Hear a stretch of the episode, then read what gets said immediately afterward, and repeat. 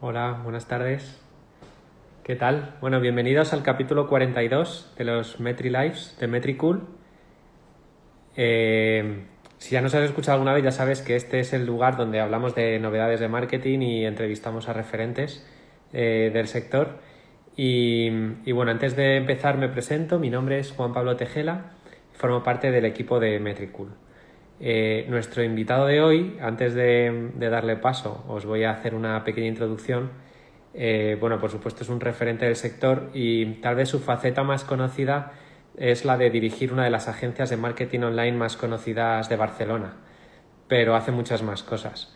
Eh, está metido en todo tipo de, de, actividades dentro del sector porque es autor de dos libros, conduce un podcast desde hace años, cuando todavía no estaba tan de moda hacer podcast es profesor de másters en, distintas escuelas y, es emprendedor e inversor en proyectos de Internet desde hace la tira de años. Entonces, bueno, ya sin, sin entretenernos más, voy a irle invitando. Y bueno, ya mientras entra, pues os digo quién es. Hoy eh, viene a nuestros MetriLives eh, David Tomás de Cyberclick. ¿Qué tal? ¿Cómo estás? Oye. Bien, bienvenido, David. Muchísimas gracias. Un placer estar con vosotros. Oye, pues muchísimas gracias por aceptar la invitación y, bueno, quería decirte lo primero que tenía muchas ganas de tener unos minutos para hablar contigo porque eh, te he visto en muchísimas charlas, muchos, muchas entrevistas y, bueno, siempre me quedaban algunas, algunas dudas que voy a aprovechar esta entrevista para resolver para mí mismo. Y, y bueno, la primera pregunta que quiero hacerte es, ¿qué es para ti un lunes? Supongo que no soy muy original, ¿no? Igual te lo han dicho ya más veces. No, pero está, está muy bien, Juan Pablo. Nada, pues aprovecho también para, hacer, para felicitaros, oye, que vosotros habéis conseguido una relevancia muy significativa y tener un producto de mucho valor en el mercado de las redes sociales. Para mí el lunes es un día, es un día más, es un día que me motiva, que lo empiezo, quiero empezarlo siempre con ganas, con energía. A mí la, yo soy de los que piensa que una persona se puede realizar eh, profesionalmente, que puedes hacer algo que te motive, que al final la parte profesional mm, puede ser un poco pues eh, tu aportación al mundo, ¿no? Una forma de ayudar a otras personas. Entonces, para mí, como está alineado con lo que me gusta, los lunes pues son días que, empiezo con ganas y, que, bueno, pues que me, gusta ponerme retos. día de subidón, ¿no?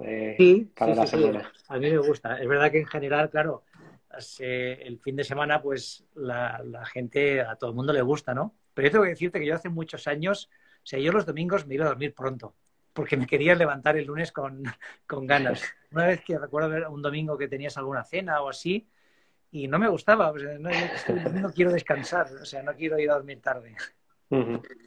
Muy bien, bueno, de todas formas, para explicar un poco a la audiencia, la pregunta es porque es la primera que hacéis a todos vuestros invitados ¿no? en, el, en el podcast. Eh, que además yo sigo frecuentemente vuestro, vuestro podcast, así que he escuchado muchas versiones de los lunes, pero bueno, es verdad que como casi siempre entrevistáis a, a líderes, ¿no? A, a, empresarios o emprendedores, pues sí que suelen dar un poco esta respuesta, ¿no? Incluso que el primer día de la semana para ellos suele ser más el domingo, incluso que el, que el lunes, ¿no? Sí, esta es una respuesta muy común. Mucha gente dice, no, yo es que empiezo ya a preparar el lunes, el domingo por la noche. Nosotros, a ver, claro, ¿Qué pasa? Que entrevistamos a personas que los lunes, en principio, para ellos sea un día positivo, ¿no? Es decir, lo que no queremos es alguien que diga, ostras, no es lunes, eh, todo va peor. Queremos gente que, haga cosas que se lo pasen bien y que disfruten. La mayoría, pues, han sido emprendedoras y emprendedores, pero también hemos tenido algún músico, cocineros, bueno, eh, gente influencers también, ¿no? Que, que, lo que hacen les gusta. Claro. Vale, pues bueno, el resto de la entrevista quería hacerte preguntas sobre todo sobre CiberClick, pero antes de, antes de empezar, eh, quería felicitarte por ¿no? que esta semana se ha sabido ¿no? la noticia de Deport Village en tu faceta de Business Angel, ¿no? de inversor. Eh, así que bueno, eso es un, un, exitazo, ¿no? Un home run, ¿no? Que se llama en, en, el, en el sector. Sí, exacto. Sí, sí, no, la verdad es que muy contento. Además, para mí era muy especial. Esto fue, o sea, hicimos la, los Business Angels, entramos hace 10 años, pero yo fui el que representaba a todos los Business Angels en el consejo de la empresa. O sea, yo he estado 10 años de, bueno, todavía soy, hasta que se complete la operación, todavía soy consejero de Deport Village.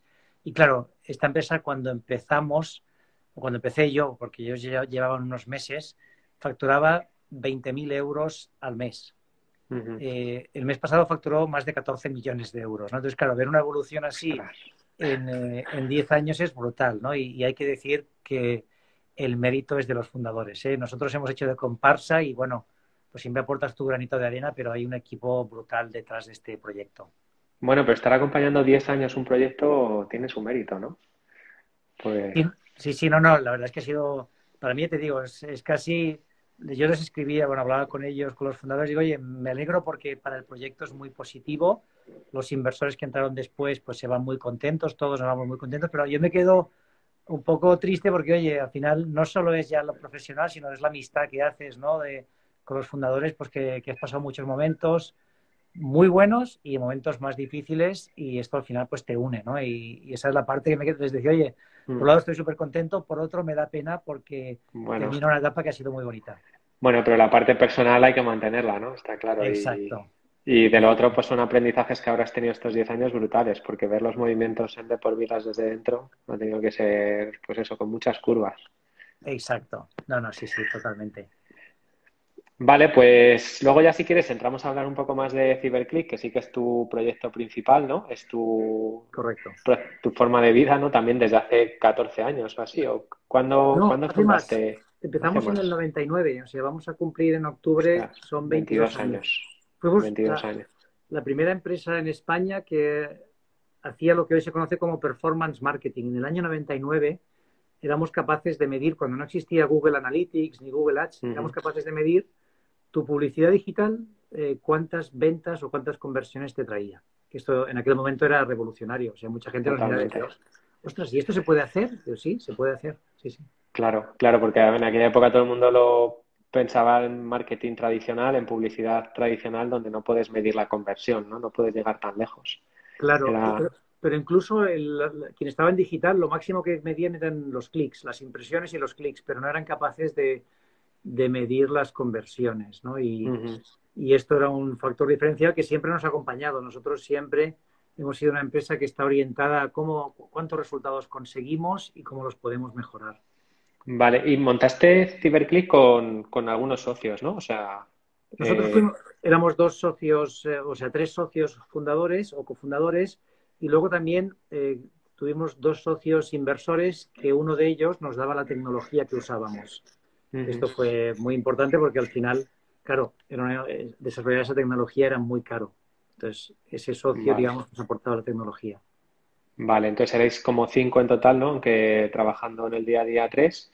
Y a partir de ahí montáis los servicios. O sea, en realidad desde el principio entonces estaba muy orientado a, proporcionar servicios de marketing digital.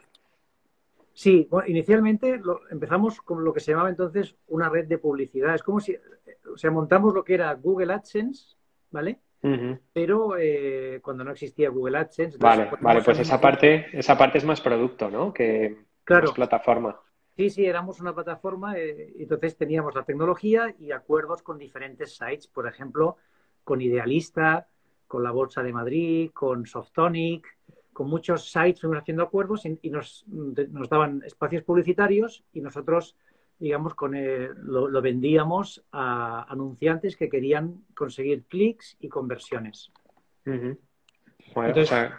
vale, es completamente distinto entonces a lo que hacéis ahora, porque tenéis que buscar anunciantes, era la actividad principal, pues a los que venderles el tráfico. Exacto, nosotros teníamos acuerdos con anunciantes y con agencias de medios. ¿Qué ocurrió? Claro, llegó un momento cuando salió Google AdSense, o sea, no tenía sentido, o sea, no tenía ningún sentido competir contra Google, ¿no? Entonces, poco a poco fuimos migrando a, lo que ya hacíamos, que algunos de nuestros clientes eran empresas que querían generar leads o que, querían generar ventas.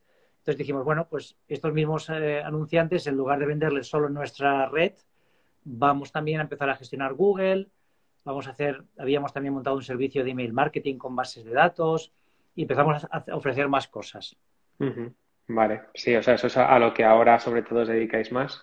De todas formas, CyberClick es muy conocida por, pues sobre todo por, la cultura de valores y, la cohesión del equipo, ¿no? Esta, esta parte trasciende mucho a, lo que es el servicio propiamente o, el negocio. Y, bueno, yo quería preguntarte muchas cosas sobre eso, por supuesto. Entonces, eh, eh, ¿en qué momento ¿no? Te, das cuenta de que esa parte es tan importante ¿no? para poder diferenciarte? Porque entiendo que el, sector de las agencias, al final, bueno, es, complicado diferenciarse, ¿no? es, lo que se venden al final es, son horas de trabajo de especialista. O sea, lo primero es encontrar especialista, pero luego ese especialista, pues supongo que hay que mantenerlo, hay que, hay que cuidarlo porque es la materia prima, ¿no? Exacto. Sí, nosotros, o sea, yo de siempre había pensado que, había que apostar por las personas, ¿no? Lo que pasa es que al principio no sabes cómo hacerlo y yo creo que empezamos a partir de 2004, 2005, fuimos poco a poco en este camino, pero claro, era un camino que no estaba escrito, que no tenías muchas referencias donde mirar. Entonces fuimos desarrollándolo y yo diría que a partir de quizá 2012, 2013 es cuando todo este modelo empieza a estar ya más, más sólido, ¿no? O sea, tardamos bastantes años en ir encontrando el modelo que funcionaba, pero al final cualquier empresa de conocimiento tiene que apostar por las personas. O sea, es, es muy complicado tener éxito, digamos, en una empresa de conocimiento si las personas que la forman no están contentas. Entonces, Totalmente.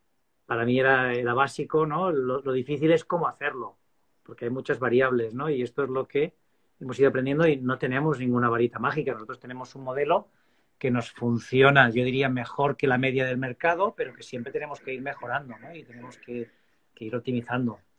Y cada persona es diferente, cada persona te enseñará cómo, cómo adaptar ese modelo a, sus necesidades. Eh, entonces, bueno, para que vayamos entendiendo un poco cómo se organiza el equipo de CyberClick. No sé si tenéis jerarquías o grupos o squads. No, hay, no hay, no, hay jerarquía, digamos, ¿no? no hay cargos. No existe una directora o un director, o sea, hay personas que tienen más experiencia, personas que tienen menos, ¿no? Y, entonces nos organizamos por equipos de trabajo, no, no le llamamos squad, squads, le llamamos equipos y ahora mismo creo que son siete, siete equipos que más o menos, pues esto, oscilan entre las 8 o 10 personas cada, cada equipo, ¿no? Y, entonces, digamos, eh, los equipos organizan sus prioridades, luego las ponemos todos en conjunto, ¿no? Las, las intentamos alinear para ver qué es más importante. Hacemos mucha parte de, diálogo, de debate, de recoger información de, las diferentes personas. Pero entonces, ¿cuántos sois en total? ¿Como 50, 60 o así? Sí, ahora somos 60 ya. Y... es, claro, es difícil coordinar la comunicación entre 60 personas, ¿no? Si, no está un poco esa jerarquía o sea... No lo sé, no, no, no, no, te lo sé decir. Lo estamos intentando. Entonces, ¿Cómo lo hacemos? Trabajamos por trimestres. Cada trimestre fijamos prioridades y entonces todo el mundo da un input de, todo lo que sale.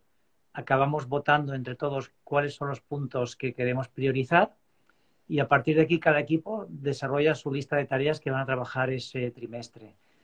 De momento está funcionando, toco madera, no sé, el día que deje de funcionar te aviso porque tenemos que buscar una solución.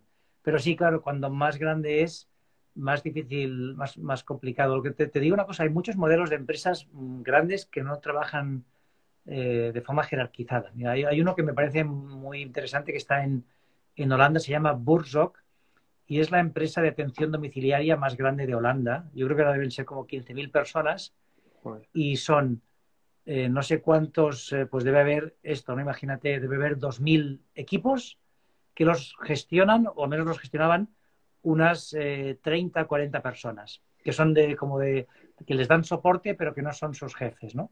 Y cada equipo tiene sus batches, son independientes y se gestionan ellos. Ellos contratan. Entonces, bueno, luego tienes, hay, más empresas, ¿eh? En Estados Unidos Morningstar, en Brasil está Semco. Hay una que, cambió el modelo, pero que funciona muy bien, que creo que la vendieron, que se llama Fabi en Francia, que también eran mil personas. O sea, hay, distintos, hay distintas empresas grandes que están operando con modelos descentralizados y no jerárquicos. Ahora, siempre es un reto porque hay que cambiar la forma de pensar, ¿no? Claro. No, no, y de comunicarse, entiendo. Para que no haya tanto ruido y que, y que la gente pueda también centrarse un poco en, el trabajo, ¿no?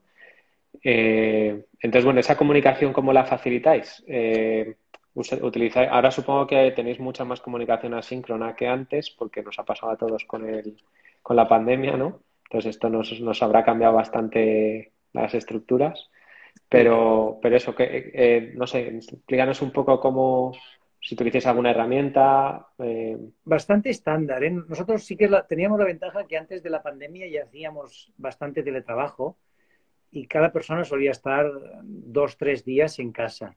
Entonces, lo que nos cambió es que pasamos a estar todos, todos los días en casa. ¿no? Yo, de hecho, estuve, yo en 2019 estuve dos meses en Dublín teletrabajando también para que fuera lo normal el teletrabajo ¿no? dentro del equipo. Usamos Slack, usamos eh, pues las herramientas de Google, tenemos pues esto, ¿no? Eh, eh, me sale Trello y alguna herramienta más que usa Jira, o sea, son bastante el stack, es bastante estándar. Tenemos un spreadsheet de prioridades que está compartido, hay también otro spreadsheet con los resultados de la compañía compartidos, o sea, y luego lo que sí que hay son bastantes reuniones de equipo, bastantes, quiero decir que son como una weekly meeting, una, no todos los equipos, algunos equipos hacen daily huddles, son, nos dan un ritmo de, comunicación muy alto, con interacciones cortas, pero como muy directas, que permiten alinear mucho los equipos. Entonces, cuando hay algo que se desalinea, normalmente por ahí podemos alinearnos. Vale, sí, o sea, esa parte síncrona es importante mantenerla, aunque sea planificada. Se ha dicho que sea planificada es mejor, está claro. Exacto. un día a la semana o un día o todos los días a una hora, ¿no? Vale.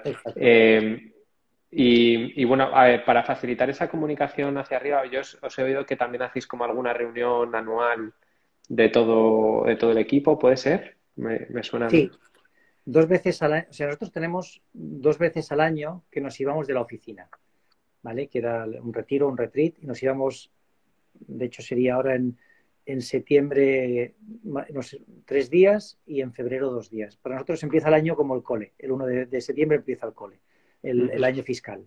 Entonces, ahí es nuestro año y ahí nos íbamos tres días y era un momento para recoger información de todo el mundo y, todo el mundo tiene el mismo bote. ¿eh? Hasta el último becario que ha entrado a la empresa, su voto vale lo mismo que el mío. Todo el mundo opina, todo el mundo... Entonces lo pasamos todo esto por una licuadora para ver oye, 20 personas han dicho no sé qué, 15 han dicho no sé cuánto. Ordenamos por, respuestas y votamos las más importantes. Y ahí en, esos días también pues hacíamos ejercicios de autoconocimiento, de relación en el equipo, o sea, buscar siempre ejercicios que tengan que ver un poquito con el coaching o con conocerte. Y luego también un tiempo para pasarlo bien, pues eh, celebrar, eh, hacíamos una fiesta. Todo esto, claro, con el COVID de momento no lo estamos pudiendo hacer. Está en pausa ahora, claro. Exacto. Sí, yo creo que empezaré, recuperaremos en enero o febrero, haremos el, siguiente, ¿no? Depende de cómo vayan las vacunas. Eh, haremos. Yo también ahora estoy fuera de España, que voy yendo y viniendo, con lo cual, bueno, veremos un poco cómo, cómo está el, tema. Y esto, esto es importante. Yo esto lo veo, o sea, es un momento que además la, todos lo valoramos mucho, porque es pararte, es revisar cómo van las cosas, te permite encontrar puntos de mejora y poder, poder explicarlos, ¿no? Tener esa comunicación abierta. Yo recuerdo mucha gente cuando vuelve del retiro es wow, ha sido como, como una pausa, ¿no? De estas de casi terapéutica, ¿no? Que nos viene muy bien porque al final eh, nosotros hablamos de felicidad en la empresa, pero eso no quiere decir que no haya problemas, que no haya momentos difíciles, que no haya momentos de estrés, o sea, como en todas las empresas, pero al menos tenemos la intención de trabajarlo de una forma distinta. ¿Y dónde, en qué tipo de sitio lo hacéis? Eh, ¿Alquiláis una casa, una, una casa gigantesca? claro. Hasta ahora cogíamos casas rurales. Ahora, claro, el siguiente no, no, seguramente pues tendremos que buscar eh, o algún hotel o algún, bueno, algún sitio ya pensado para este número de personas. Claro. Porque hasta, hasta ahora sí que más o menos encontrábamos casas donde podíamos caber también era muy chulo, ¿no? Porque era la sensación ahí de estar juntos, de... Convivencia, sí, de, un poco más de roce, ¿no?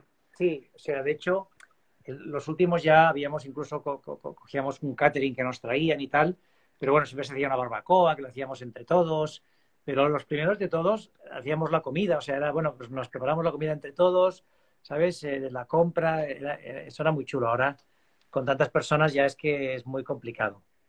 Claro, se va complicando todo esto. Luego, eh, bueno, cambiando ya un poco de, tercio, eh, quería preguntarte por los valores. No sé si los tenéis, los valores del equipo, de la empresa, no sé si los tenéis así como muy definidos y muy claros. Si nos puedes dar como tres valores que son imprescindibles. Sí, sí, para nosotros esto es fundamental, o sea, lo tenemos súper trabajado, es como de lo más importante que, que tenemos. Son tres. El primero es admire people, o sea, alguien que admira a los otros, que trata con respeto, que escucha, que da antes que coge, es decir, que piensa en el otro. El segundo es always find a better way, alguien que se hace preguntas, que aprende, que innova, que asume retos, ¿no? que, que prueba cosas. Y el tercero es Customer Experience Freaks, o sea, ser un friki de la experiencia del cliente. Y este es muy importante, porque nosotros al final no, no, no, tenemos clientes, tenemos partners, o sea, somos partners de las empresas y lo que queremos pues es esto, ¿no? Que, que podamos trabajar mucho tiempo juntos. Entonces, pues siempre pensamos qué es lo mejor para el cliente, cómo le podemos ayudar, cómo podemos superar su expectativa. Y estos tres valores están súper presentes. En cualquier proceso de selección siempre los tenemos. eso te iba a preguntar. ¿Cómo, cómo los explicáis desde el principio y cómo, cómo sabéis que la persona se va a ajustar a esos valores? Porque todos podemos hacer un esfuerzo, pero hay veces que, que no encaja, ¿no? Sí, sí, a veces pasa intentamos en la propia entrevista pues ver si nos da la sensación que sí, a veces pues preguntando qué ha hecho en el pasado, cuáles han sido sus mayores retos, las dificultades, todo esto lo vamos viendo y luego sí que es verdad que cuando alguien se incorpora hay un proceso de como de incorporación, ¿no? Entonces eh, ahí en ese en ese tiempo que son cuatro meses vamos dando feedback y vamos viendo si la persona está alineada y para valorarlo lo, lo valoran sus propios compañeros de trabajo son los que deciden si esa persona eh, está alineada con los valores. O sea, hacen una evaluación anual de los compañeros, de los pares. No, pero esto es cuando te incorporas. Ah, vale, cuando te de cuatro meses. Sí. Vale, vale. Entonces, Si, si una vez pasas ese periodo, pues ya está, ya consideramos que tienes los valores. Si hubiera algún tema, pues eh, lo hablaríamos, pero normalmente alguien que pase este periodo ya sabemos que va a, funcionar bien. Vale.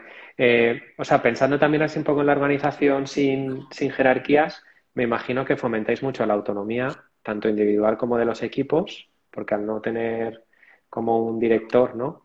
Eh, tienen que ser ellos bastante autónomos y a la vez la confianza, porque tampoco hay nadie, entiendo, vigilándoles el trabajo que hacen, ¿no? Y, Tal cual. Y, y todo esto. Entonces, eh, ¿Es en esos cuatro primeros meses en donde formáis también esa autonomía, esa confianza? ¿O cómo, cómo os aseguráis de que la gente está entendiendo? O sea, ¿cómo porque la confianza es algo que tú puedes intentar que la otra persona coja, pero al final depende de que la otra persona tenga esa confianza, ¿no? Eh, y, sí, has dado en el clavo eso. Esos dos puntos son muy importantes. Nosotros la, la confianza, el punto de partida es que es al 100%. Es decir, nosotros de entrada te la vamos a dar al 100%. Si luego, por lo que sea, nos demuestras que no, pues eso quiere decir que no, que no encajas, ¿no? Pero nosotros damos la confianza al 100%. Evidentemente, si alguien empieza, hombre, revisamos lo que hace, ¿no? Le pedimos, oye, pues pásamelo, que lo, que lo mire una persona. Asignamos como un mentor, una mentora. Hay alguien del equipo que es quien está más con esta persona. Y, bueno, sería, digamos, un poco la persona que va supervisando, pero pero damos la confianza al 100%. Es decir, si alguien se aprovecha, pues es que la respuesta es muy fácil. O sea, solo hay una salida que es la, puerta, no hay otra, ¿no? Mm. Claro, o sea, en, realidad en empresas tan, bueno, pues sí, con tanta autonomía, pues luego al final tiene, tiene que tener también esa parte más rígida, ¿no? De, oye, es que si no te ajustas, mm, es muy difícil, ¿no? Llevar a cabo este plan. Así que. Sí, exacto. A veces hemos tenido personas que, porque no tenían experiencia, pues claro, no, no, no tenía la seguridad para tener autonomía y, a veces ha habido gente que le hemos dicho, oye, nos encantas y eres muy buena persona, y pero ahora mismo, o sea, CiberClick no es un buen sitio para ti. Tú necesitas a alguien que, que te marque mucho más porque todavía necesitas un aprendizaje y bueno, esto ya depende de, de, cada persona, ¿no? Y alguna vez nos ha pasado, ¿no? Que ves, ostras, esta persona, eh, pues de aquí dos o tres años, entonces sí, porque habrás tenido un bagaje, pero ahora mismo eh, por, tu forma de ser, eh, con tanta autonomía no, no, operas bien. Necesitas un, un sitio donde te, marquen mucho más, ¿no? Te digan, oye, haz esto y mm. haz esto, ¿no? Para, para aprender. Pero claro, cuando encontramos a alguien que sí tiene esa autonomía es fantástico, porque, claro. tira sola la persona. Claro, pero es verdad que, o sea, para nosotros también es un reto en realidad con gente más junior, ¿no? Eh, la gente con más experiencia pues sabe adaptarse a una organización más madura, ¿no? Seguramente estamos en esos, en esos términos, pero, pero con gente más junior es, puede ser un poco más complicado, es verdad. Es, es, uno de los retos, ¿no? Saber incorporarles también, porque traen también muchas cosas buenas, la gente joven. Exacto. Sí, no, nosotros la, la, mayoría de gente es bastante joven, digamos que yo rompo mucho, rompo la media. Sí, sí, o sea, además, hoy, hoy es, sí, hoy es uno, ¿no? Hoy han entrado cinco personas al equipo y claro, yo os decía es que todos sois, eh, no, no sois ni millennials, sois centennials, o sea, todos eran muy jóvenes. Claro, sí, los millennials ya, ya somos viejos. Exacto. Eh, vale, y luego eh, otra de mis preguntas, porque yo entiendo que, también tratáis de buscar que cada miembro del equipo tenga un propósito, ¿no? Para que se sienta integrado, para que, ¿no? Para que sepa cómo alinearse, ¿no? Un poco con los objetivos de la empresa. Eh, ¿Cómo ayudáis a cada uno? Yo, a ver, no es fácil encontrar un propósito para cada uno, que lo encuentre cada uno para sí mismo, porque hay trabajos que igual son más rutinarios y que tienen menos motivación, ¿no? Eh, ¿Cómo os hacéis algo para, ayudar a buscar esta, esta iniciativa? Sí, a ver, para un propósito vital como tal, mm, en alguno de los retreats hace tiempo sí habíamos hecho algún ejercicio, pero hay mucha gente que no lo, no lo ha hecho y, esto es algo que tendríamos que, volver a retomar. Nosotros lo que vemos importante es que, digamos, lo que tú quieres está alineado con lo que haces. Entonces, ahí lo que hacemos es que cada persona, cuando se definen las prioridades y las tareas que se van a hacer, pues que cada uno intente orientarse hacia lo que más le gusta y se le da mejor. Es decir, imagínate que ahora vendría un trimestre y decimos, oye, pues vamos, yo que sé, a, subir el, tráfico en la web, ¿no? Pues hay que crear más contenidos, hay que hacer vídeos. Claro, pues lo que intentaríamos es que de un equipo de 8 o 10 personas, pues los que les gusta eso, hagan esta prioridad. Luego hay otra prioridad que es pues preparar un evento offline que no sé qué, pues del equipo los que le gusta, o sea, intentar que cada uno haga lo que más le motiva. Cuando esto ocurre, claro, tú como haces un trabajo que te gusta, digamos, lo disfrutas, tienes más energía, tienes ganas y mm. todo sale mejor. Intentamos hacerlo así. Vale, o sea que más que en la persona está en el trabajo que, se le asigna o que, bueno, al final lo decide supongo cada uno lo que le gusta, claro, pero eh, parte de esa base, ¿no? Si no, es mucho más complicado. Sí, exacto. Sobre todo es que lo que hagas veas que para ti tiene sentido y te motiva. Así que esa sería la, idea. Estoy viendo en, los comentarios que creo que deben ser algunos alumnos tuyos de máster que dicen, Pablete, volvemos a estar en clase. Supongo que están, están recordando alguna clase. Ahí, veo a, Manolito, que ha sido, fue alumno mío en, un máster en Madrid hace años. Sí, sí, un crack. Mm. En, en, Metricool tenemos a dos compañeros que han sido alumnos tuyos. O sea, que creo que de ese mismo máster, ¿no? El, el del ESIC. Exacto, sí, sí, sí. Porque tú estás en Barcelona normalmente, ¿no? Que igual ahora me decías que estabas fuera, estás en Inglaterra, ¿puede ser? Yo estoy en Inglaterra. Entonces, eh, voy, la semana que viene estaré en Barcelona. Yo normalmente cuando no había pandemia eh, y no estaba aquí en Inglaterra, normalmente mi, mi, tiempo se dividía dos o tres días en Madrid, entre semana, y el resto en Barcelona. Vale, o sea que estás mitad y mitad prácticamente, cuando no haya pandemia por lo menos. Exacto, sí, sí, sí, porque ahora la verdad es que, bueno, sí estoy aquí en Cambridge, pero viajar poquito. Claro. Eh, vale, luego has comentado antes que compartís también los datos de la empresa de negocio. Eh, eh, entonces, bueno, pues cuéntanos un poco qué hacéis ahí de transparencia. Entiendo que es interna, ¿no? Es entre los miembros del equipo, o sea, que no lo publiquéis hacia afuera, sino con, con los miembros del equipo y qué clase de datos compartes y cómo crees que eso le afecta al equipo, o sea, cómo lo reciben ellos o en qué sentido les ayuda. Nosotros, o sea, damos todos los datos, pues la, facturación, el margen, los beneficios por cada uno de los proyectos está desglosado. El único dato que no sé, o sea, no, desglosamos el salario individual. Esto no está desglosado, ¿vale? Pero bueno, mm, puedes hacer cálculos, ¿no? Entonces, hacemos también una formación, que esto es muy importante. Es decir, si yo te doy estos datos, si no te doy ningún tipo de formación, pues tampoco te sirve de mucho. Se pueden sacar de contexto, además, porque cada uno los entenderá de una manera. Claro. sí, exacto. Entonces, por eso, cuando se va incorporando equipo, pues ahora, seguramente a final de julio, pues juntaremos la gente que ha entrado en junio y julio y les daremos una formación, porque claro, ahora de momento tienen acceso al spreadsheet, pero no habrá datos que no entenderán. Entonces, uh, les explicamos cómo funciona un balance, qué es un cash flow, qué es el EBITDA, eh, todas estas, todos estos datos que al final te ayudan a, entender mejor qué está pasando y sobre todo el objetivo final es que tú puedas evaluar si lo que tú haces mm, vale la pena o no. Imagínate que te pasas eh, una semana preparando no sé qué para un proyecto y luego cuando miras los números ves, ostras, si este proyecto no ha generado nada, es decir, he estado dedicando un montón de horas a algo que no genera. Y esto es importante porque eh, dentro de nuestra filosofía lo que hacemos es que una parte de los, de, los beneficios se reparten entre el equipo.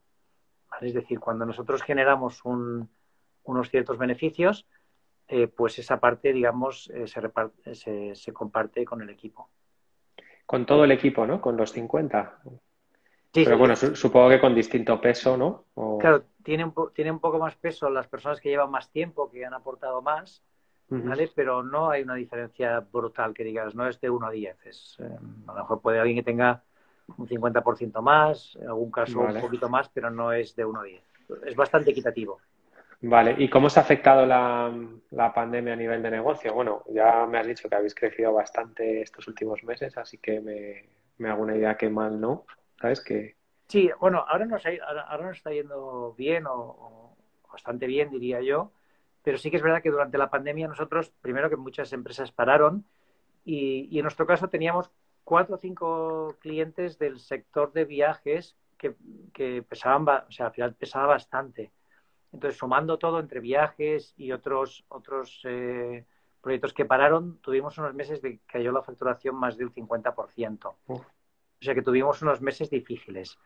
Nosotros, ¿qué hicimos? No hicimos ERTE, ¿vale? Es decir, el Ciberclick sí que los beneficios que habíamos ido acumulando estaban para esto. O sea, y además nunca habíamos hablado de COVID, pero siempre habíamos dicho, algún día pasará algo que nos hará falta tener recursos. No sabemos qué será, pero algo pasará. Y pasó un COVID. Entonces, afortunadamente teníamos ese recurso y todo lo que hicimos fue tirar de recursos, no hicimos ningún ERTE, mantuvimos el 100% de la plantilla, que yo creo que esto fue muy importante. Dice, oye, no te, claro, te imagínate aquellos días, ¿no? Cuando se parecía que se acababa el mundo, Poder decir a alguien, oye, estás en casa cerrado, pero no te preocupes, vas a cobrar al final de mes el 100% de tu nómina, nosotros asumiremos las pérdidas. Hicimos un plan de contingencia, que era un plan bastante negativo, donde nos salían unas pérdidas muy elevadas. Y dijimos, bueno, hasta aquí aguantamos, sí, pues vamos a trabajar para que esto, para que esta sea menos. Y entonces eh, al final fueron mucho menos las pérdidas de las previstas y ahora ya hemos vuelto a, a los números positivos, ¿no?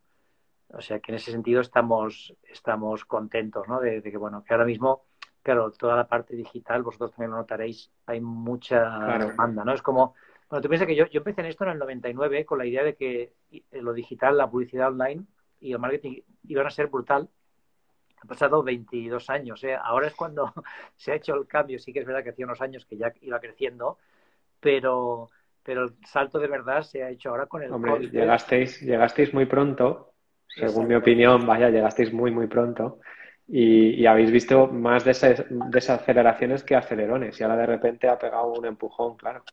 Claro, sí, sí. Tú fíjate, yo además hay un sector que era, nosotros empezamos a hacer marketing móvil en el año 2001, creo que fue, 2002 seguro. Eh, hacer marketing móvil, que claro, yo, yo me pasé 10 años hasta que no salió el iPhone y se empezó a generalizar, que yo hablaba de marketing móvil, oye, este año va a ser el año de marketing móvil. En caso, ¿no? O sea, las, iba creciendo, pero las marcas no, no, querían meterse. Y luego, luego empezó de golpe, ¿no? Con las apps y tal. Bueno, pues ahora con lo digital, bueno, muchos sectores que no habían entrado están entrando, ¿no? Muchas empresas de, B2B, sectores alimentación, farma, ¿no? Que, que hasta ahora lo tenían ahí como, sí, desde, desde grandes empresas que, que como son líderes en su sector estaban esperando al último momento eh, hasta los pequeños que no habían tenido la oportunidad tampoco de hacerlo antes. Exacto. Sí, sí, hay de todo. Vale, pues bueno, eh, le voy a decir a la gente si quiere dejar alguna pregunta, ¿vale? Sobre lo que, y ya de paso la contestaríamos, pero mientras tanto, hay una cosa que hacemos, es que el, invitado anterior nos deja una pregunta para el invitado siguiente sin saber quién es, ¿vale? Entonces, la semana pasada, Sara Martín, eh, que además, mira, Sara es una de las de los metricules que fue alumna tuya, entrevistó al padre Joaquín, que es un sacerdote que es bueno, él es un sacerdote joven, eh, pero él se ha digitalizado muchísimo durante la pandemia, empezó a dar misas por Instagram y digitalizó muchísimas personas mayores también que querían asistir a sus, a sus misas, ¿no? Por, por Instagram.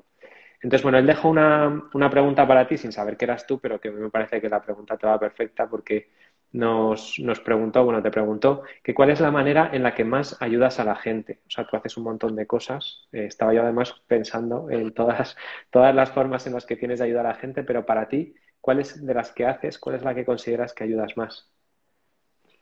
No sé cuál es la que ayudo más. A mí me gusta mucho, como yo soy emprendedor, me gusta ayudar a emprendedores y emprendedoras, ¿no? Con, con oye, con cuando arrancan y esta es una parte que, que, me gusta mucho, ¿no? Que, hay, hay emprendedores que, emprendedores que me han dicho, gracias un poco pues a tus consejos o a tus ideas, pues me ha ido mucho mejor, ¿no? Y a mí esto, la verdad es que me satisface mucho porque son empresas que luego han creado muchos puestos de trabajo, que han contratado a personas, ¿no? Y que quieras que no, eso al final, pues, oye, genera una, una riqueza, ¿no? A estas personas que tienen una estabilidad y tal. Yo, bueno, destacaría esta de aquí. Sí, no, la verdad que es súper escalable, es verdad, porque con unos pocos chispazos ¿no? que das al principio, eh, luego puedes ver resultados muy grandes, ¿no? Como lo que hablábamos de por Village eh, antes, ¿no? Exacto, sí, sí, sí. Entonces es una parte que yo dedico tiempo, o sea, de, mi vida sí que dedico bastante tiempo a veces a reunirme con emprendedores y emprendedoras que no, el otro día pues había una persona que me escribió por LinkedIn que estaba con un proyecto, pues dije, mira, yo salgo a andar cada día, o sea, yo cada día hago un poco de ejercicio y llámame por teléfono y, oye, lo que te ayude. Y bueno, estuvimos hablando casi una hora, me contó su proyecto, yo le dije cómo yo lo haría, cuál era mi punto de vista. Luego no sé qué pasará, porque esto ya depende de cada uno, pero como mínimo, bueno, sea, eh, le di mis consejos, ¿no? O sea, así que espero que les sirva. Mira, tenemos una pregunta que está dejando Isabel, que es de nuestro equipo de marketing eh, aquí en, las preguntas, que dice que si hubieras invertido en Metricool eh, cuando empezamos. Bueno, lo primero tengo que hacerte una introducción a esa pregunta, me da un poco de, pudor, la verdad, hacértela, pero eh, los SaaS, las, las, empresas que somos software as a service, ¿no? la verdad que ahora ya es diferente, ¿no? Pero también cuando empezamos nosotros era muy difícil conseguir inversión porque tienes que hacer una inversión muy grande en, desarrollar un software primero sin poderlo testear demasiado, aunque obviamente hay productos mínimos viables y todo esto, ¿no? Pero no es tal vez en un e-commerce puedes empezar vendiendo poco, invirtiendo poco, pero en un SaaS tienes que tener un producto que empezar a vender y lo tienes que fabricar, ¿no? Entonces, eh, los comienzos nuestros fueron ahí complicados, ¿no?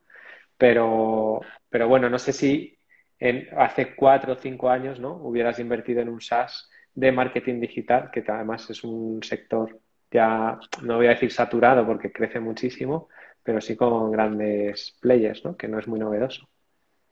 Sí, la, verdad es que no me, no me llegó. Si me hubiera llegado, me, lo habría, me lo habría mirado. Yo sí que, yo recuerdo, o sea, en Seed Rocket tuvimos un, un software así parecido hace años, ¿eh? Te estoy hablando de hace igual 8 o 9 años nos llegó, no, quizá un poquito menos, no eh, quizás seis años o así, sí, más o menos cuando vosotros igual entonces, ¿no? Nos llegó un proyecto y, a mí no me acabó de convencer el equipo, pero yo hubiera invertido, ¿eh? O sea, yo ese proyecto por otro equipo que, veía que, tenía más tracción, hubiera invertido seguro, porque, vamos, al final lo que tenía claro es que el marketing digital iba a crecer, ¿no? Y las redes sociales más, con lo cual, tienes la clave es tener un buen producto y un buen equipo. Mm, sí, el equipo la verdad que es, es fundamental. Estoy de acuerdo contigo. Exacto. Y en, aquel caso en concreto, el, claro, el CTO no estaba vinculado del todo. O sea, había como una serie de red flags que luego al final no salió bien. Hubo gente que invirtió y no salió bien. Pero claro, si tú tienes un, encuentras un buen equipo de tecnología, un buen equipo que entiende de marketing, pues seguramente sí que hubiera dicho que sí. Vale, fenomenal.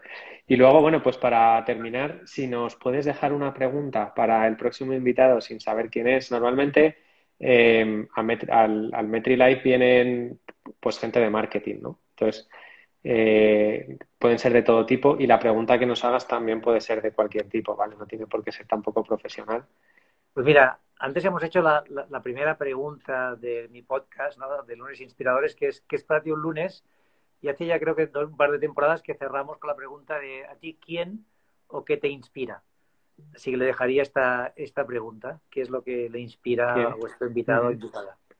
Fenomenal, pues queda perfecto para cerrar además, igual, igual, que, igual que cerramos los lunes inspiradores. Por cierto, ¿cuánto tiempo llevas con, los lunes inspiradores? Pues eh, estamos acabando la quinta temporada, o sea, son cinco, cinco años. Cinco años. Sí, sí, sí. Esto empezó porque, claro, yo escuchaba, yo siempre estoy un poco mirando las tendencias y yo tenía claro que, que podcast iba a ser una tendencia y en Estados Unidos ya lo, ya lo era en ese momento.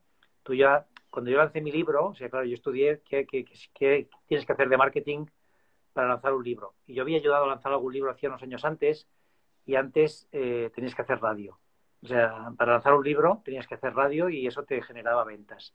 Pero claro, ya en 2015, cuando yo lancé, en Estados Unidos ya los top pasaban por los podcasts. Había 10 podcasts que pasaban los, los, libros top y hacían promo.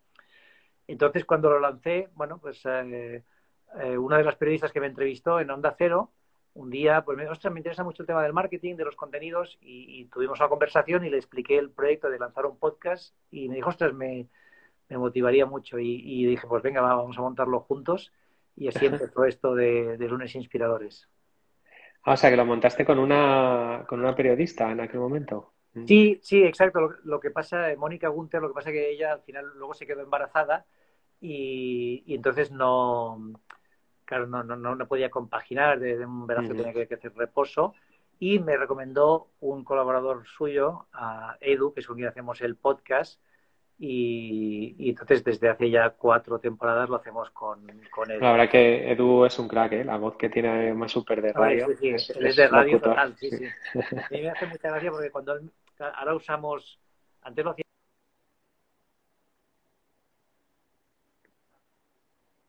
ahora usamos, em, ¿cómo se llama esto? Zencaster. Entonces, Zencaster te, te modula la voz, te sale, como sabes, el movimiento este de la voz.